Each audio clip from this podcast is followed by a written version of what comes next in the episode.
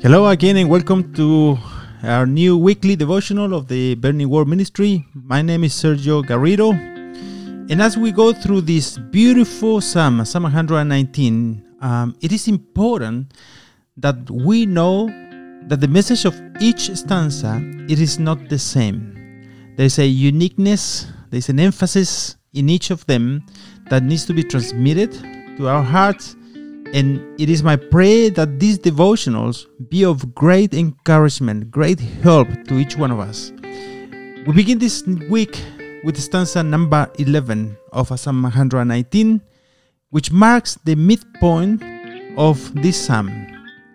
And this stanza is strategically positioned. It is uh, the last stanza of the first half of this psalm, and until now, the psalmist has been going through a downward spiral.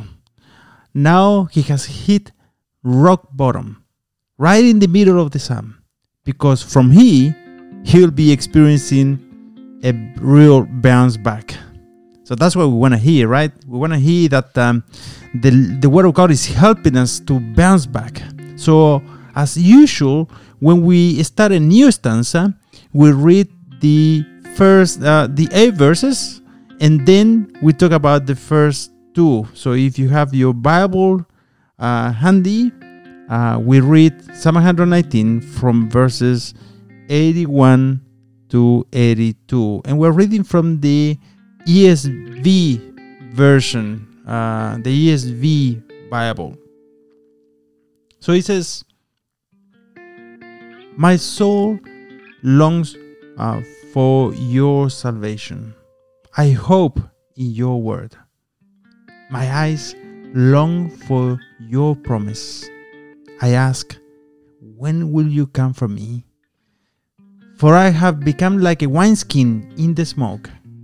Yet I have not forgotten your statutes. How long must your servant endure? When will you judge those who persecute me?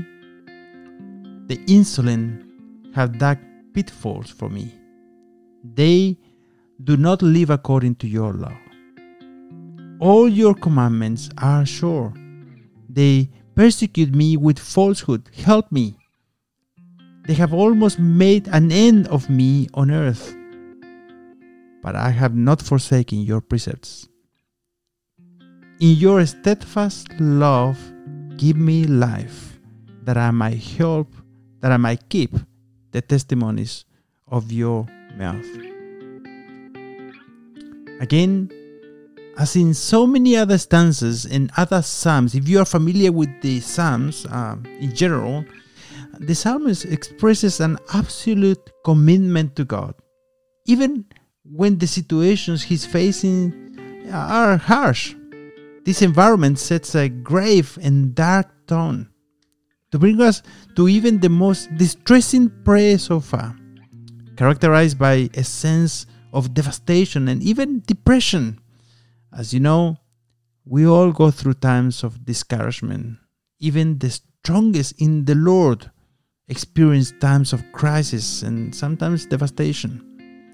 Have you ever been in situations when you feel that only your nose is above the waterline and you are desperate for someone to throw you a lifeline, the psalmist knows that there is a lifeline to help us prevent drowning. And that lifeline is the Word of God. And verse 81 says, My soul longs for your salvation. He, the psalmist, knows that the Lord is his portion. He is all that his soul needs to be able to overcome these circumstances. Even so, he feels that his soul is consumed. This is not a passing desire, but rather the psalmist has reached a point where his soul is completely exhausted and there is no more strength to continue fighting.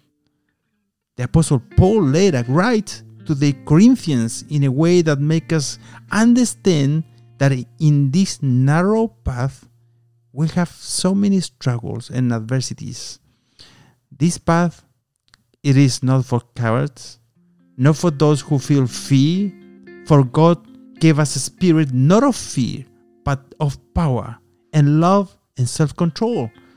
That's in 2 Timothy chapter 1 verse 7. So Paul tells the church in Corinth the following. But we have this treasure in earthen containers, so that the extraordinary greatness of the power will be of God and not from ourselves. We are afflicted in every way, but not crushed, perplexed, but not despairing, persecuted, but not abandoned, struck down, but not destroyed.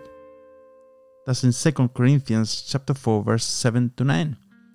What do you do when there is no more strength left in you?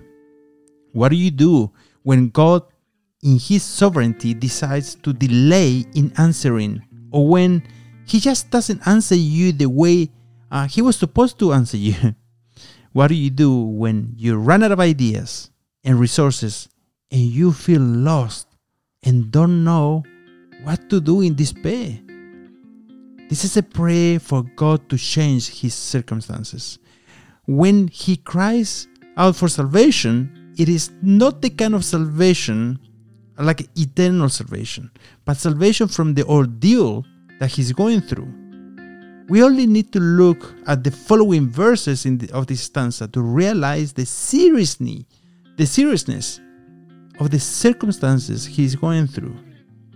And he says, I hope in your word. So he, the psalmist, has his hope set on the word of God. This is what characterized the people of God, who even in the, their worst moments depend on him, expect him to intervene in situations of danger, illness, poverty, need, trusting him in every situation that comes our way in this life. And how appropriate it is to talk about our hope today, right? How much we need to talk about hope. Today, our hope it is is in God and His Word. All other things will fail us. And I think probably you know that, right? But God will never fail us. We put our hope in the Lord. He is our help and our shield. In him our hearts rejoice, for we trust in his holy name. Let your unfailing love surround us, Lord, for our hope is in you alone. That was in Psalm number 33, verses 20 to 22. Ultimately, our hope is in Christ. He is our hope in glory. And this is a whole new way of living outside of our own resources, self will, personal glory, and self confidence. We go through things that we can't handle in, their, in our own. So when we put our hope in Him, He comes. And people say, Tell us, what, what's your secret? I mean, how do you do it? How do you survive that time, that season in your life? The answer is Christ in us, our hope in glory. And Paul writes to the Thessalonians uh, believers as follow You also became imitators of us and of the Lord, having received the word during great affliction with the joy of the Holy Spirit, so that you became an example to all believers in Macedonia and Achaia. God's word teaches us to wait until the end. I want to tell you briefly about a man named Saul, the first king of Israel before David. Unfortunately, when Saul was going through tribulations, he did not persist. He did not humble himself, but resorted resorted to a last option. He had a last option after God. And it says the book of First of Samuel, chapter 28, it says this. So Saul inquired of the Lord, but the Lord did not answer him, either in dreams or by the Urim or by the prophets. Then Saul said to his servants, Find for me a woman who is a medium, so that I might go to her and inquire of her. And his servant said to him, Behold, there is a woman who is a medium at Endor. One of the previous verses tells us that the Saul has driven fortune tellers and spiritists from the land. When he, uh, which he did uh, in his early days when he was still influenced by Samuel's uh, leadership. That was the prophet at that time. And he was influenced to obey the word of God. Uh, that's because it was written in the law of Moses uh, long before that. However, in this race that is our lives, it is not so much uh, the way we started that matters, but the way we finish. And Saul finished in the worst possible way by putting his trust in what was ab- abhorrent before God. The question for us is when we decide to put our hope in the Lord and His Word, do we decide to be obedient until the end? Or do we uh, still retain as an option, perhaps the, our last resort, the things that God hates? Verse 82 says, My eyes long for your promise. I ask, when will you comfort me? Is it not true that uh, we have all found ourselves at some stage in our lives asking the Lord, when will you comfort me? When will you bring an answer to my prayer? When will you do me justice? The reality is that we do trust in His promises and we exercise our faith, there are times uh, where, despite of all this, hope deferred makes the heart sick. A hope that is delayed makes the heart sick, but desire fulfilled is the tree of life. Proverbs 13 12. However, the psalmist continues searching, continues waiting, continues bringing his request to God, and now his eyes begin to faint. Literally, the word says that his sight begins to fail as he waits for an answer, and there is and there are no changes in his circumstances. His eyes long for God's word, waiting for his word to be fulfilled, to be executed, but there's still no answer. And maybe you too have been praying for some someone or something for a long period of time in a trial that has spent years maybe. And you wait day by day, week by week, year by year.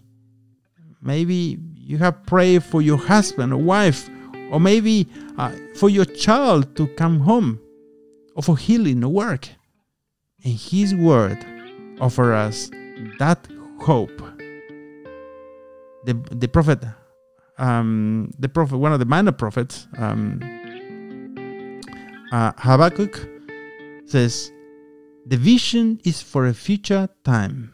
It describes the end, and it will be fulfilled. If it seems slow in coming, wait patiently, for it will surely take place. It will not be delayed. What an encouragement from the Word of God, right? So we need to trust God, and this trust is based on who He is, on His sovereignty. We need to be still and know that He is God. We need to grow in reverence and fear of the Lord. We need to know Him more, and perhaps the delay in the answer we are seeking has that same very purpose that you know Him better. Maybe there is arrogance in our lives, pride, and we think that God has to answer our prayers and it better be soon. How dare you delay the answer? Hmm. We must know that He is God creator of heaven and earth, sovereign in majesty, and not us. We are not God. Knowing that the testing of our uh, your faith produces endurance. That's what um, the book of James says. This endurance uh, spoken about in this verse can be translated as steadfastness, perseverance, constancy. Maybe as we wait, God wants to develop this character in us because for God, our character is way, way more important than our comfort and the things that we ask, sometimes just out of a greed. Isn't it true that when we are in trouble, even difficult situations which come in our lives for so many reasons, sometimes it's just um, wicked people, right? Uh, what we most want is to know that God is with us. We want to hear His voice and understand what He's trying to do in our lives. This is the time to be absolutely committed to God and His Word. Call Him in prayer to come into your life in a personal way, to encourage you and to give you strength to face what is afflicting you today. And the Lord will come and He will answer your prayer. Well, our time is up, and it is my prayer that this word brings you encouragement and hope in the Lord. May the Lord bless you, and it will be until the next opportunity. Blessings.